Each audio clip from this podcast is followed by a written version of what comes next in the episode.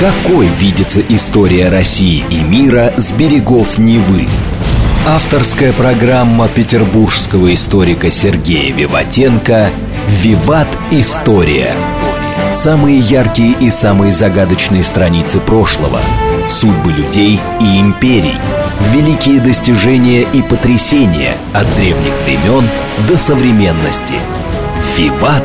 История». Программа предназначена для лиц старше 16 лет. Здравствуйте! Вы слушаете «Радио говорит Москва». В эфире программа «Виват История». У микрофона Александра Ромашова. Я представляю вам автора и ведущего программы петербургского историка Сергея Виватенко.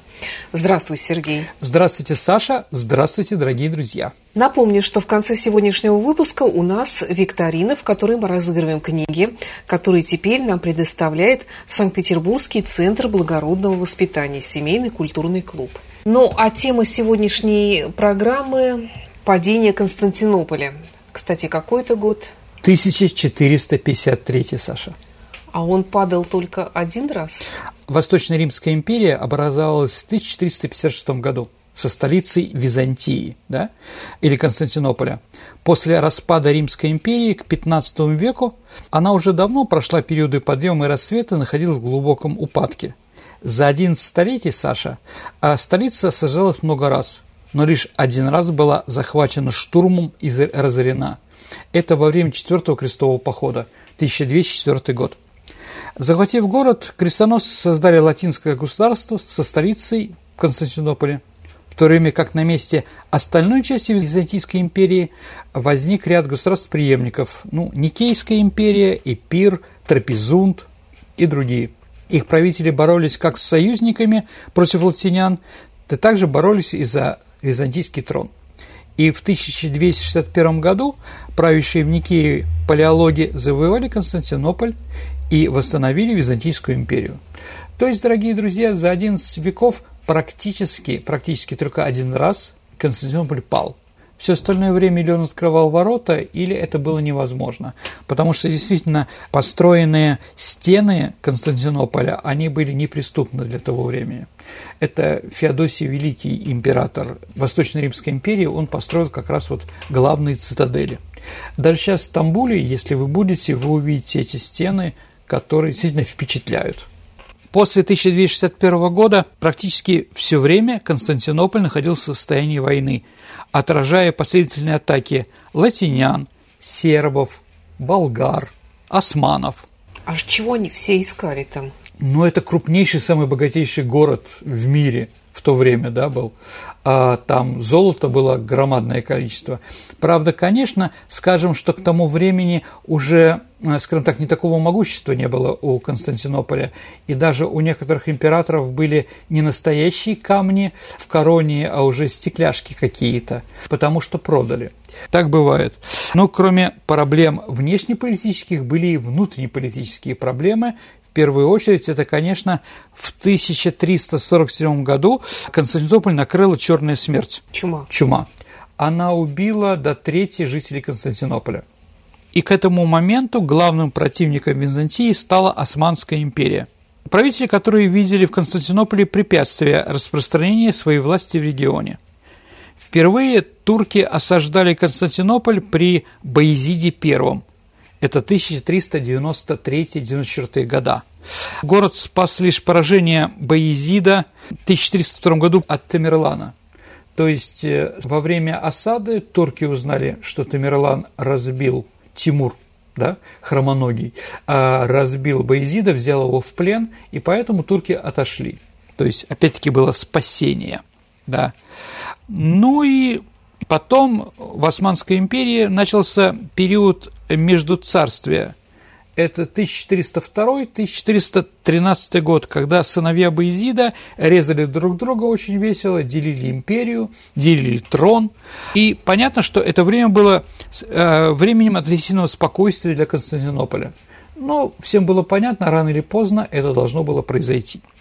Лишь в 1411 году один из претендентов на османский трон, Муса Челеби, осаждал Константинополь, поскольку византийский император Мануил II Палеолог поддержал его соперника Сулеймана Челеби. Но ромеи так они себя называли, византийцы, они греками себя никогда не называли, да, это все-таки Римская империя. Ну и ромеи их так называли турки, поэтому арабы и прочее. Римляне, как бы, да, не смогли использовать эту передышку для селения империи. Главная проблема – это было соперничество между католической и православными церквями. Да, между. Это препятствовало организации помощи византийцев э, с Запада. Понятно, что русские не могли никак помочь в это славное время, потому что мы были еще под татарами, у нас были свои проблемы, ну и, в принципе, даже, может быть, и мыслей таких не было. Скажи, а границы вообще Византийской империи, как они менялись и на тот момент, когда произошло падение Константинополя, угу. где они находились? Ну, давайте так.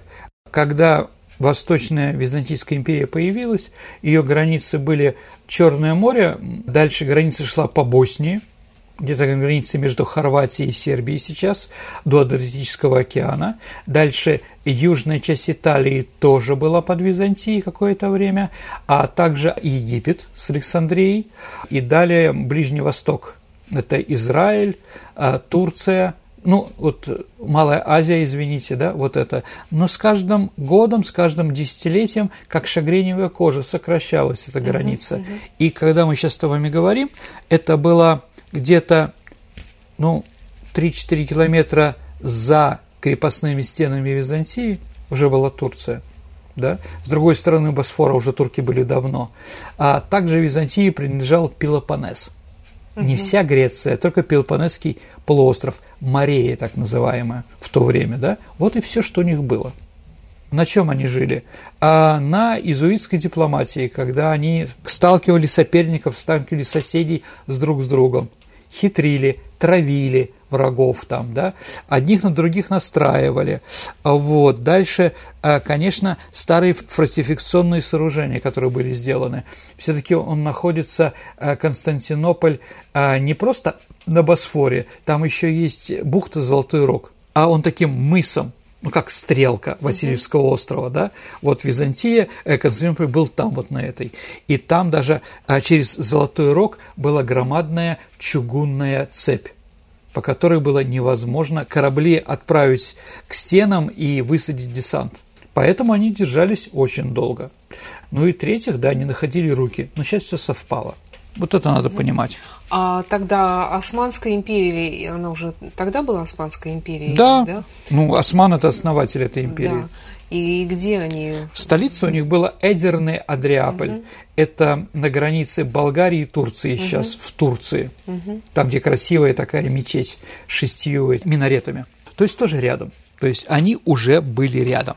Ну и последние, как бы в начале 15 века, турки, как удав, уничтожали все, что там было рядом. И, конечно, самое такое знаменитое, в 1422 году а, внук Боязида Мурат II э, снова садил Константинополь но его взять не смог. Он тогда пошел, разграбил весь Пелопонес. Ну, там брать было тоже мало чего. Пелопонес не самое лучшее место а для жизни, скажем так, да. А вот все-таки Спарта там была. И в конце концов осадил Салоники или Фессалоники, как они называются по-гречески. Это был второй город. В ответ Иоанн VIII а, организовал мятеж Кучук Мустафы, малого Мустафы, да, и вынудил Мурада вернуться для подавления ее в Анатолию. Но Мурат Тимин не отступил, и в 30 году Салоники были уничтожены. Он все население обратил в рабство. Во время осады, просто почему я сейчас хочу вам рассказать про осаду Фессалоников, а по той причине, что греки, которые жили в Константинополе, понимали, что теперь их ждет следующее, да, и вот Салоники отказались сдаться. Тогда султан а, проповедовал с трубой своей армии, а, говоря – я даю вам все, что есть в городе.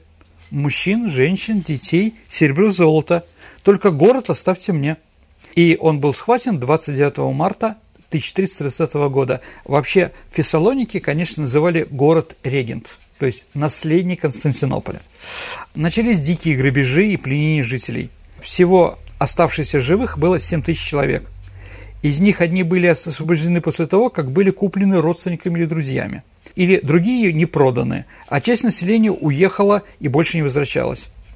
Султан разрешил тем, кто был а, освобожден, поселиться в городе и сохранить свое имущество. а все оставшее имущество он конфисковал и раздал туркам, которые поселились в пригороде Енисе-Вардар, ну, Новый Вардар. Сначала он не беспокоил церкви и монастыри, но вернулся через два года, и он конфисковал церкви и монастыри с их имуществами и доходами. Самые важные из них он пожертвовал своим приближенным или превратил в мечети и семинарии, медресе, ну как по-арабски. Он оставил христианам только четыре небольшие церкви, в том числе церковь святого Дмитрия Солунского, местного, да. Поэтому понятно, что грекам там не светилось ничего. А при том из-за того, что население сократилось и торговля сокращалась, что, конечно, им не нравилось туркам. Поэтому он насильно привез 2000 человек, а Мурат II, да, в Салоники, тысячи семель еруков из Янины, но это мусульмане местные, да, и христиан из Халкидики. Дальше, опять-таки, людей не хватало. Тогда он заселил 20 тысяч евреев из Испании туда. То есть радикально изменил облик города. Поэтому в 1519 году, через 100 лет, в Салониках проживало 53%, ну, 30 тысяч человек, из них 53% были евреи, 23 мусульмане и только 22% христиане. Да, поэтому перспектива для Константинополя была всем очевидна. Понятно. Самое плохое, Саша, что негде было искать союзников Константинополя. Григорий VII, римский папа, да, руководитель католичества, произнес, что для страны, для Византии, гораздо лучше оставаться под властью мусульман, чем быть под управлением христиан, которые отказывают признать права католической церкви. То есть, ну, он пошел на христианское предательство, сто процентов. Такое отношение к Восточной Церкви на Западе сохранилось э, достаточно долго. И Запад помогал Константинополю лишь непосредственно, когда была угроза католическим странам. В 1274 году э, Второй Леонский собор рассматривал вопрос объединения церквей и получил полное одобрение 200 католических епископов и нескольких посланцев византийского императора Михаила VIII. То есть э, императоры понимали – что, возможно, придется отказаться от религии, чтобы сохранить хоть что-то. Да, и вот в 1438 году, то есть за 15 лет до истории этой, происходил Ферраро-Флорентийский собор, на котором была заключена уния между католиками и православными. Но когда эта делегация вернулась, э, остальные священники отказались ее признать. «Лучше умереть, чем быть католиками», – сказали они. И кольцо сжималось. В 1440 году османы потерпели неудачу при попытке захвата Белграда, что породило в Европе надежду. Даже римский папа объявил новый крестовый поход под командованием польского и венгерского короля Владислава III. Владислав разбил Мурада, и Мурад вернулся в Азию, где окончательно покорилась те земли, которые не принадлежали Османской империи. Ну, чтобы просто понять, дорогие друзья, да, что Османская империя, она большая и страшная, но Анатолия – это где-то 30-40 километров до Босфора, она была независима от Османской империи. И вот только захватив ее, да, усилившись, он начал продолжать какие-то битвы. В 1444 году крестоносцы были разбиты в битве при Варне, а Владислав был убит. Потом новое сражение опять на Косовом поле. Ну, на Косовом поле было два сражения. В 1389 году и 1348 году. Косово поле – это там, где Косово? А, да, где Косово.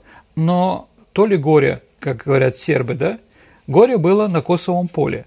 Но Кос, Саша, это не поле, которое косили. Косы – это дрозды по-сербски. Mm-hmm. Ну, поле дроздов. В этом же году умер Иоанн VIII, император, и вместо нее стал его брат Константин Деспот Морея, руководитель. Это был последний э, византийский император. То есть первый император был Константин, первый, а это был последний. То есть как бы закольцевалась история. К этому времени город обезлюдил, ну, потому что было общее упадок империи. Угу. И к 1453 году представил собой несколько обнесенных стенами поселений, разделенные обширными полями внутри стен Феодосия Великого, это V век. Его населяло по оценкам населения от 30 до 50 тысяч человек. Ну, для великого города это мало. Еще раз повторю, Саша, Византийская империя уменьшилась до Пелопоннеса, нескольких островов в Мраморном море и окраин Константинополя. И больше не могла представлять никак растущей мощи Османской империи. Палеологи обладали ограниченной властью на этой небольшой территории. В самом Константинополе а также на островах и в Пелопоннесе, а многие земли принадлежали уже Венеции. Венеция их купила, что было тоже такой вот достаточно известный факт, да. Но и, скажем, э, Константинополь окончательно поругался с христианами, с славянами, которые находились на Балканском полуострове. Ну, забегая вперед, скажу, что в осаде Константинополя принимал участие сербский отряд из Новобордо, 15 сотен кавалеристов. Босния в 1463 году окончательно исчезла, то есть сразу после падения Константинополя, но к этому времени она уже тоже практически не дышала. Вот, болгарское царство уже принадлежало туркам, да, уже 50 где-то лет. То есть со всех сторон была Османская империя. В византийских хрониках падение столицы империи описано как величайшая трагедия в истории. По сути, для греков это был конец света. Дальше была только темнота. Но тут нужно обратить внимание на одну важную деталь. 29 мая 1953 года пала вовсе не империя, а пал Константинополь. А Византия была только название. Уже земли там никакой не было. Все остальное уже было давно завоевано.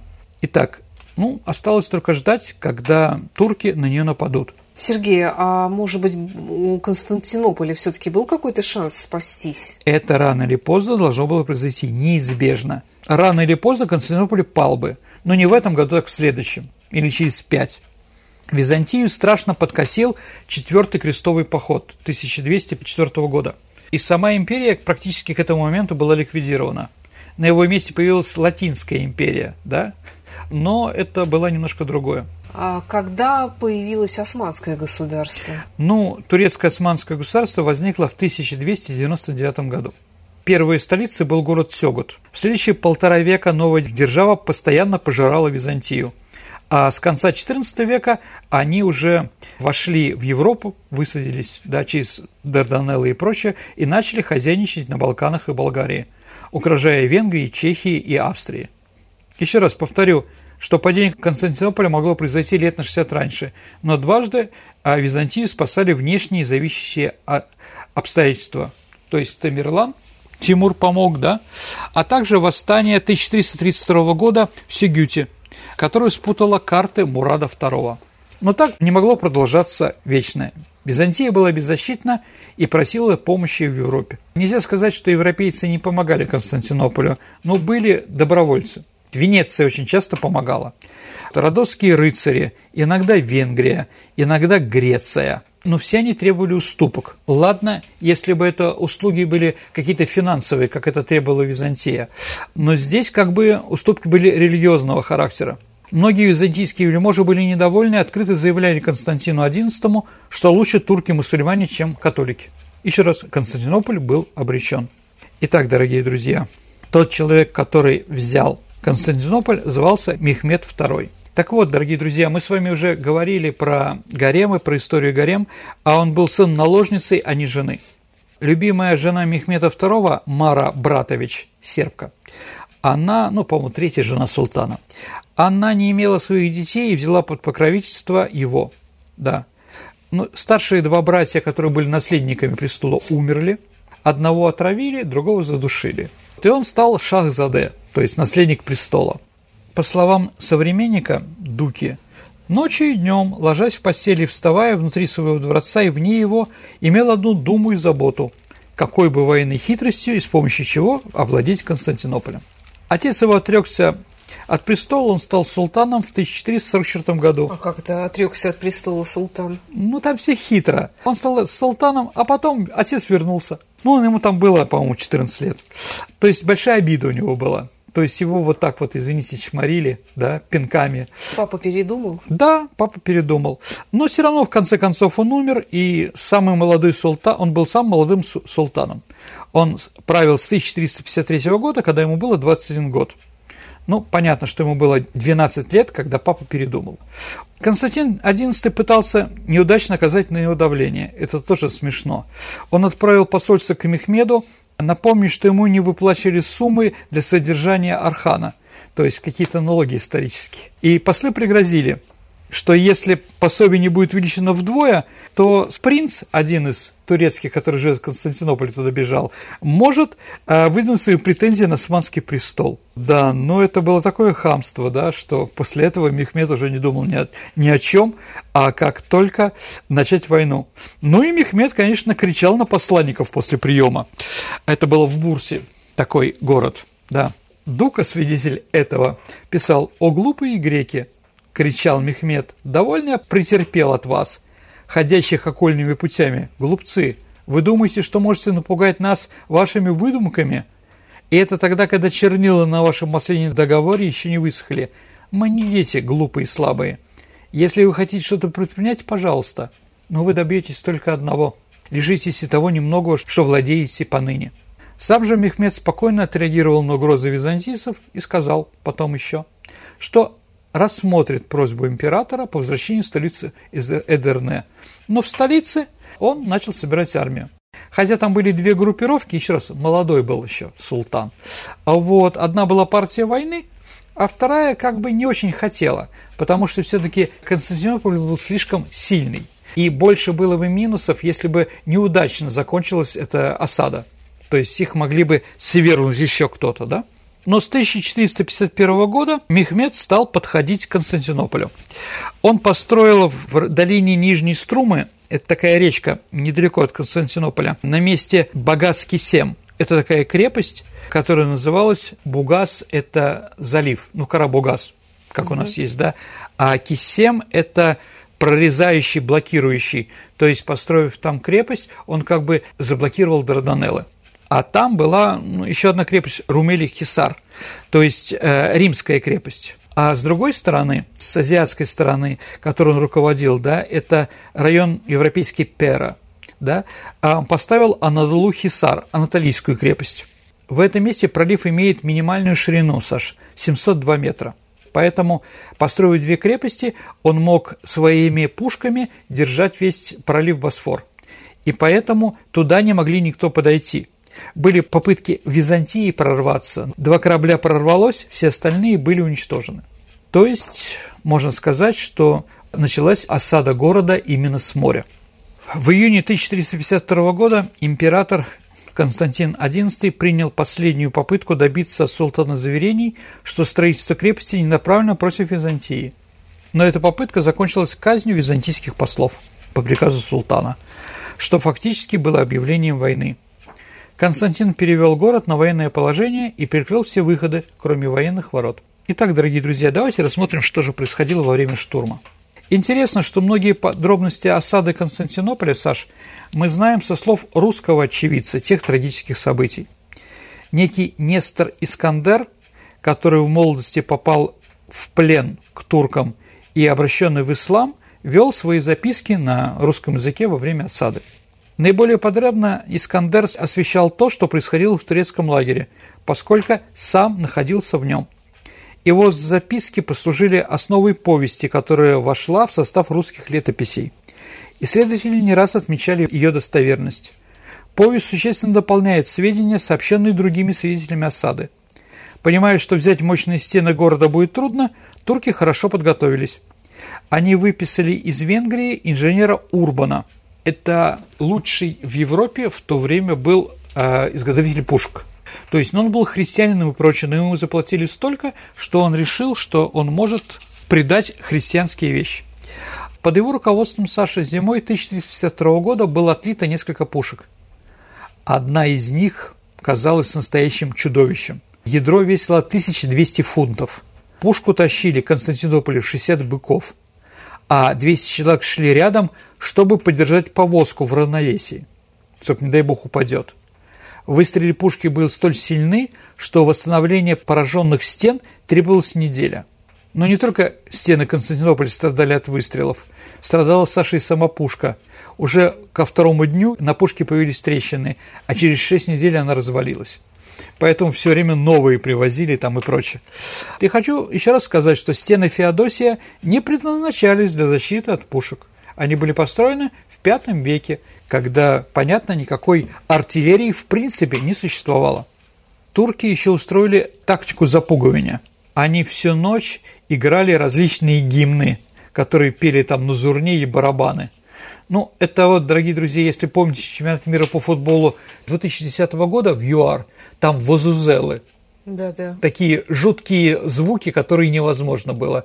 Не знаю, как вы, дорогие друзья, а я выключал звук. Это вообще слушать невозможно. Психологическая да? атака. Да. Сергей, нам э, нужно прерваться на несколько минут. Новости на радио «Говорит Москва».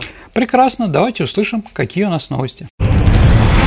Какой видится история России и мира с берегов Невы? Авторская программа петербургского историка Сергея Виватенко «Виват. История». История. Вы слушаете «Радио говорит Москва». Продолжается программа «Виват История». В студии по-прежнему Александра Ромашова и автор и ведущий программы петербургский историк Сергей Виватенко. Ну и сегодня мы говорим об осаде и падении Константинополя. Да, дорогие друзья, давайте вернемся на Босфор. Что они еще делали, кроме того, что играли военные оркестры? Каждую ночь они освещали стены Константинополя. То есть люди нервничали, люди не могли нормально спать и все время ждали атаки. Ну, если освещает. А я хочу напомнить, Саша, что такой маневр, который привел, в общем, нас к победе, придумал Кутузов при Тарутине. Как? А по уставу, тогда еще не было уставов, конечно, но у каждого костра грелись по 6 человек. И на 6 человек они готовили пищу и так далее. А Кутузов и турки поставили по 2 человека. Поэтому количество костров, которые были видны с Константинополя, а, были очень психологически большом количестве. Понимаете, да? Да. Ну и французы тоже нервничали, тоже попались на это, на эту уловку. Вот. 2 апреля под стены города показались первые вражеские солдаты. А самым слабым местом обороны был квартал Влахерны. Он и сейчас есть э, в Стамбуле, дорогие друзья. Этот участок заметно выступал за общую линию сухопутных стен. И к тому же стена здесь была одинарная. Он как бы, ну, под углом, что ли, соединялся с тройными стенами уже императора Феодосия. Этот участок назывался Мириандрион. Именно здесь и на соседнем Месотихионе разыгрались основные события исторической драмы, название которого, Саша, «Падение Константинополя». Мириандрион защищал знаменитый генуэзский кондотьер, такой рыцарь без страха и упрека Джованни Джустиани Лонга, который во главе отряда из 700 солдат по собственной воле прибыл в город в конце января 1953 года. Вот он как раз прорвался на корабле. Джустиани был особенно искусен в защите крепостей, поэтому Константин XI назначил его командующий обороной сухопутных стен. Сам император защищал второй опасный участок, место Тихион, где городские стены пересекала река Ликус. Да, патриарх Исидор с двухстами солдатами занимал позицию у мыса Акрополя. Акрополь, значит, верхний город по-гречески. Причудливые зигзаги вычеркивала линии его судьбы. Да, он же был бывший митрополит всей Руси, но поругался с нашими властями. И поэтому его за разные дела, в том числе воровство и другие, а он был посажен в московскую тюрьму. Но ему удалось сбежать. И он прибыл в Константинополь, да, и вот он был, принимал участие в последних днях Константинополя. Получается, он герой? Ну, не совсем. Дорогие друзья, все-таки червоточина какая-то в его душе была, конечно. Когда было понятно, что турки уже захватили половину города, Исидор отдал свое пышное облачение какому-то нищему в обмен на его лохмотье. Нищий был, конечно, схвачен и обезглавлен, а его голову выставляли как принадлежащую Исидору. А Исидор за гроши купил молчание, узнавшего его купца из Перы. Впоследствии ему удалось перебраться в Италию, он стал католиком и там продолжил свою политическую карьеру. Да. Угу. Чего только не, не встретишь Согласен. на исторических просторах. Но эти события были впереди. А 6 апреля началась первые бомбардировки города. К вечеру стена в районе Мирандриона была серьезно повреждена. Но защитники за ночь сумели ее восстановить. 12 апреля бомбардировка возобновилась. Основным ее объектом стала низкая стена под руслом Ликоса. Первый выстрел из пушки Урбана сразу разрушил стену на пять саженей. Второй снес еще семь зубцов. Но осажденные мелким выстрелом своего орудия сумели повредить зелейник турецкой пушки, что привело к в ярость султана Мехмеда II. Он повелел починить пушки и отдал приказ о штурме города. 18 апреля после мощного артобстрела началось сражение. Подбой барабанов и звон цимбал янычары экипированные крюками и лестницами, пошли на приступ стен. Месотихона. Защитники не слышали друг друга от грохота пушек и свиста пищалей, от криков и стонов раненых и умирающих. И от множества огня и стреляния пушек и пищалей обоих стран дымное было курение, сгустившееся покрыло град и войско таким туманом, что многие друга не видели, а кто-то задыхался и умирал. Ну, пишет как раз русский очевидец этих событий Нестор. Император повелел звонить в колокола – чтобы все, кто мог носить оружие, поспешили на помощь защитникам города. Глубокие рвы вокруг городских стен заполнялись доверху трупами людей. Ну, потому что турки шли достаточно большой массой. Как писал очевидец, мертвые боим бяху мост и лестница к ограду. То есть, забросив трупами весь ров, по этим трупам турки подошли к стенам. Но утро император Константин дал приказ похоронить погибших, но некому было его исполнить. Воины, утружденные тяжелым боем, спали прямо на своих постах. Тогда патриарх повелел священникам и диаконам собрать убитых. Понимая, что город продержится недолго, Джустиниани уговаривал Константина покинуть свою столицу, но император решительно отказался. Почему? А, вы знаете, в шестом, седьмом был Юстиниан император, и у него была жена Федора – а Феодора, это она ну, начинала свою жизнь куртизанкой, да, через, прошла через многие вещи и прочее. И когда было восстание Ипатия, родственника Юстиниана, то Юстиниан так боялся, что решил бежать. И вот он там набрал там ящик золота, что там еще, и пытается тайно спуститься к, к морю и уйти на корабле. На что Федор его видит и говорит, послушай, Юстиниан, лучший саван – это царская порфира. И, конечно, Юстин остался. Так вот, конечно, и Константин XI знал, что лучший саван – это царская порфира и ничто другое. Поэтому, да, он отказался. 7 мая начался новый штурм. Накануне всю ночь турки опробовали новую пушку, отлитую взамен прежнего монстра. Они обстреливали полуразрушенные стены, не давая защитникам сооружать укрепления – на рассвете снова несметное число турок, вооруженные приставными лестницами, опять-таки устремились к стенам. Очевидец этого штурма описал подвиг греческого солдата по имени Рангаварис, который разрубил вдвое личного знаменосца султана Эмирбея, но сам был окружен и убит. Стремясь во что бы то ни стало разрушить стены Константинополя, а, турки Саша пытались вести тайные подкопы, чтобы взорвать их. Но эти работы заметили осажденные, ну, было слышно. Понятно, они предприняли контрподкопы. Тайная война завершилась блестящей победой греков. Все-таки среди греков было больше инженеров, которые соображали в этом, да? Около рва были врыты сосуды с порохом, а на стенах приготовлены горючие смолы. Когда во время очередного штурма турки подступили к стенам, Защитники подожгли э, горячей смолой взрывоопасные сосуды, и земля буквально взорвалась под ногами турок. На воздух взлетели люди, огромные деревянные туры, но это такие башни, чтобы быть на уровне стены и уничтожать всех, кто за ней. Да? После взрыва начались переговоры о мире. Султан предложил императору сдать город и въехать беспрепятственно со своим двором. Император настаивал на заблюдении прежнего мирного договора – 23 мая было отвергнуто последнее предложение турок, сделанное Константину. Ему было предложено уйти из Константинополя и оставить за собой Пелопонес. Судьба и города империи была предрешена. Ну, как бы это... В эти майские дни жители Константинополя напряженно всматривались в ночное небо. Необычное атмосферное явление тревожило людей. 24 мая, в ночь полнолуния, произошло лунное затмение, что тоже не сильно понравилось тем людям, которые защищали город. То есть в течение трех часов над городом царила полная темнота. На следующий день было решено обойти крестным ходом весь город. Так всегда поступали в Константинополе в дни военных опасных и мировых поветрий. Но, дорогие друзья, вы помните все про знаменитый покров, да? Покров Богородицы как раз этого города. Но 25 мая над городом разразилась такая страшная гроза с градом, ветром, да, что крестный ход пришлось прекратить. На следующий день, 26 мая, город окутал густой туман.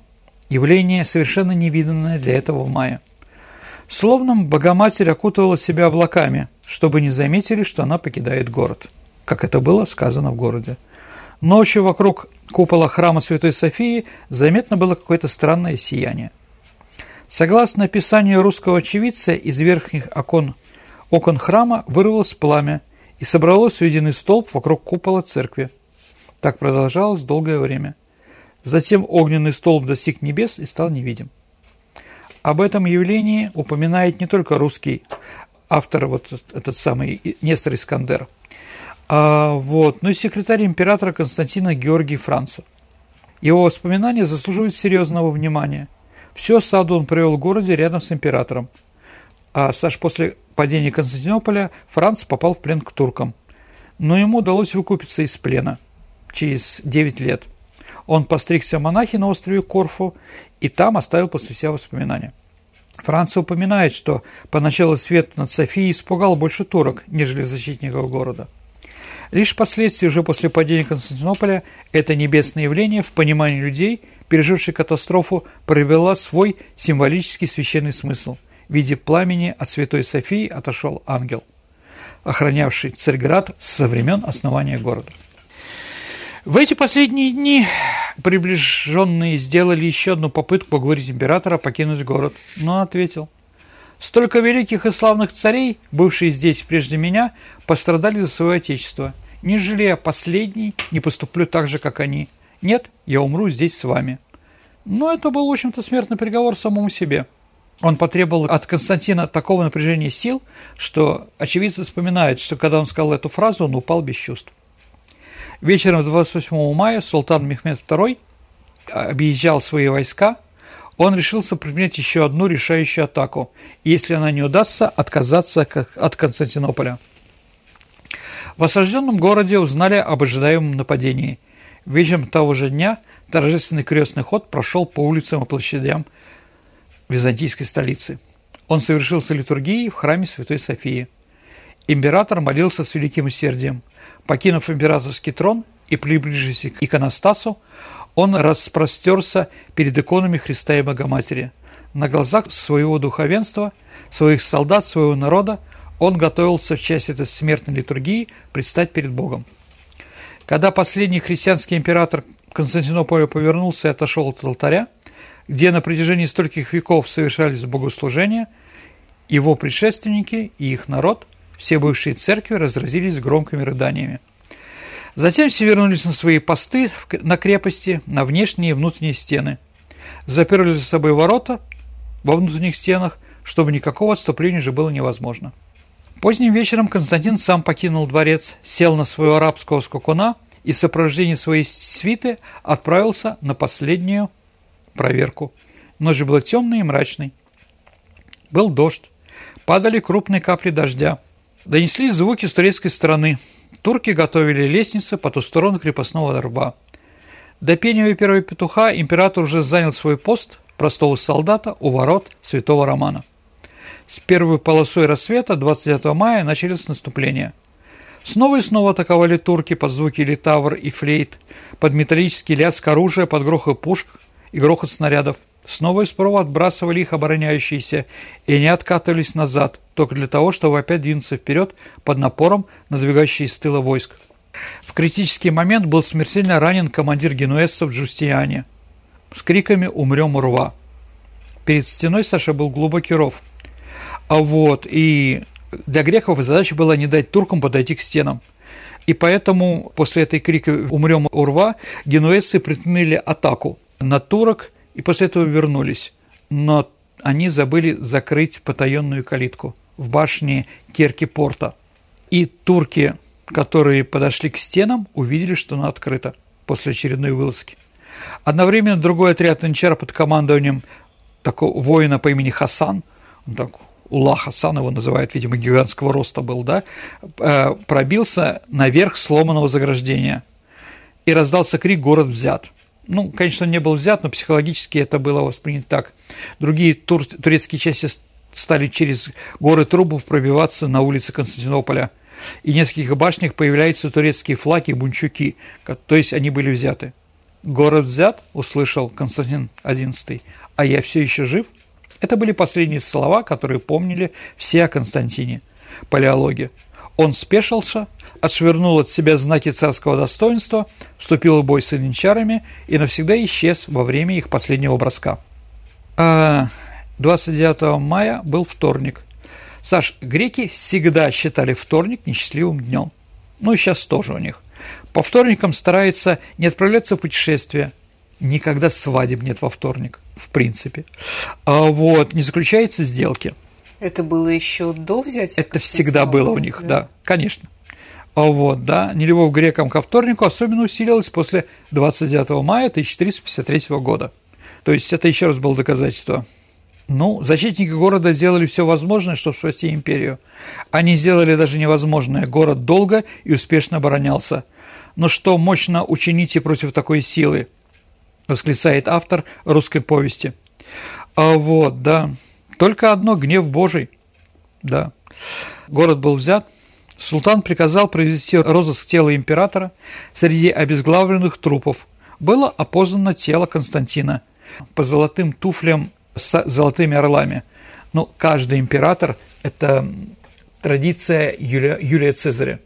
Красные сапоги э, с орлами, да, золотыми, да. Такую обувь могли носить только императоры, больше никто. Это, Саша, как в Китае, только желтого цвета одежда у императора в то время была, да? Мехмед передал тело христианам, и те погребли его с почестью. В конце 15 века, ну, через 20-30 лет после этих событий, греки, жившие в Константинополе, возможно, еще могли показать могилу императора Константина. И туда приехал наш святой Нил Сорский, ну, тогда еще священник, и он видел эту могилу. Да, как описал Нил, что она находилась около стены неподалеку от бывшего императорского Влахерского дворца.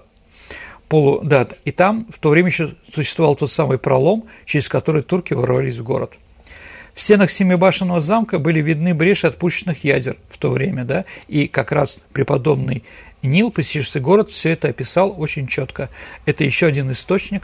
Еще раз, наши священники к этому времени уже были настоящими летописцами и историками. То есть они все это описывали. Вот. Итак, после взятия турками Константинополя и потери венецианцами колонии Негропонте, а, Черный мост, это было внутри, итальянцы так расстроились, что даже внесли изменения в костюм комедийного персонажа Панталоны. В знак траура панталоны у панталоны стали черными. Да, и это как бы не случайно.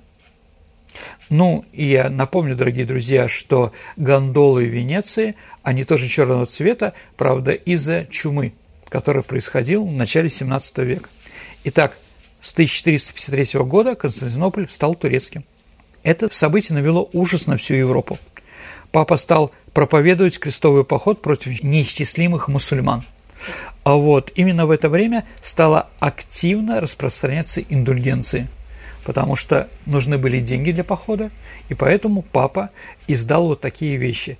Но опять-таки, а денег было нужно, и поэтому Иоанн Гутуберг для этого придумал печатный станок, да, для печатания индульгенций. Ну, католики об этом любят говорить, да, но в принципе это так. А взяв Константинополь, султан Метех Фетих, как он стал называться, похвастался заявил всем остальным туркам, я для Турции прорубил окно в Европу. Это впервые такая вот история. Ну что, дорогие друзья, можно сказать, а сейчас Стамбул является турецким городом. Да, это правда. А он достаточно интересен, там много что сохранилось от Византии, что возможно было, да. И можно представить, какая была Византийская империя. И, конечно, главным символом а, турецкого владычества на проливах так называемых является мечеть Айя София, да, бывший Софийский собор. Да. Ты когда-нибудь был там? Нет, к сожалению, не удалось. Я даже купил билеты, э, даже группу собрал. Да, если дорогим друзьям интересно, я готов сходить туда, да. Уже придумал программу и прочее, но заболел ковидом. Такие вещи бывают. Вот, да. Поэтому, да, ну, в принципе, в принципе, где-то зимой туда можно съездить там тепло и интересно. И интересно посмотреть, ну, турки, скажем так, очень интересные люди, с ними интересно общаться, и еда там вкусная. Мне интересен сам собор, потому что про него очень много рассказывают те, кто да. был там уже сейчас, что это колоссальное сооружение. А, еще раз, оно было сделано еще в V веке. Да, mm-hmm. конечно, она была символом христианства и символом величия Византии. Ну и поэтому ее переделали в мечеть. Вокруг нее поставили четыре, э, четыре минарета, да, но при, при Ататюрке, автором современного турецкого государства, да, светского, э, он сделал музей из Святой Софии, но года два назад да, Эрдоган вернул мечеть мусульманам. Нет, туда можно пройти, но в определенные, в определенные часы, а когда там намаз, туда ходить нельзя. Ну, как у нас Исаакиевский собор, может быть. Да, наверное, наверное, да. Ну, действительно, находясь рядом с этим зданием, ты понимаешь, конечно, величие Византийской империи, который был. И внутри там еще остались и мозаика. А что еще от Византийской империи осталось? Лахерский собор, а, башня, которая вот на Золотом Роге закрывающаяся, да, несколько церквей. Ну и там в одном из районов находится штаб-квартира патриарха Варфоломея, да, это, ну, там, греческого патриарха, да, который вот там находится. Да, но там никакой рекламы нету, нет, не даже не видно, что это церкви, но определенные церкви есть, куда там, где музеи. Там есть еще остатки ипподрома, потому что вся политика была там. Именно на ипподроме появились первые политические партии. Ну и, конечно, э, чугунные три змеи, которые там переплелись. Ну, у них мусульмане отрубили головы, но они все равно там стоят. Ну и, конечно, цистерны. Цистерны – это, Саша, под землей сделаны специальные хранилища воды – они сделаны как храмы с такими же полукруглыми капителями, да, очень интересно. Сергей, а как я понимаю, Константинополь стал называться Стамбулом почти сразу же, да, и очень быстро стал населяться турецким. Давайте так, любая империя, в том числе османская, это многонациональная. И говорить о том, что христиане там ну, просто лютовали, это неправда, дорогие друзья.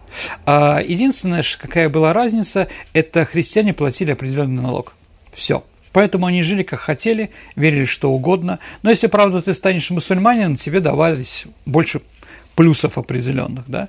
Угу. Поэтому, да, там греческая диаспора была очень большая. В принципе, последние погромы греков, такие, когда их заставляли выехать из Стамбула, произошли в 1970-х годах. Ну, я как бы это сильно не слышал, но вроде турки ждут, когда умрет Варфоломей, чтобы закрыть Стамбул для христиан.